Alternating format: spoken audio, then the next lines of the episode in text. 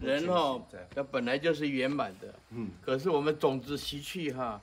我妄想把它把这个宇宙啊啊分割变成无穷啊层次啊无穷的一个分裂啊，这个就是一种可怕的妄想。其实本质本来就是很圆满的东西，哎，我们嗯妄想把自己玩的痛苦不堪了，嘿，放下啊。本质圆满，啊，所以道理懂了，至少他的他至少啊，他那个痛苦啊，会慢慢的减轻。哎，碰到不能解决的时候，他也知道要忍一忍，哎，慢慢的可以安然度过，因为没有办法一下子，但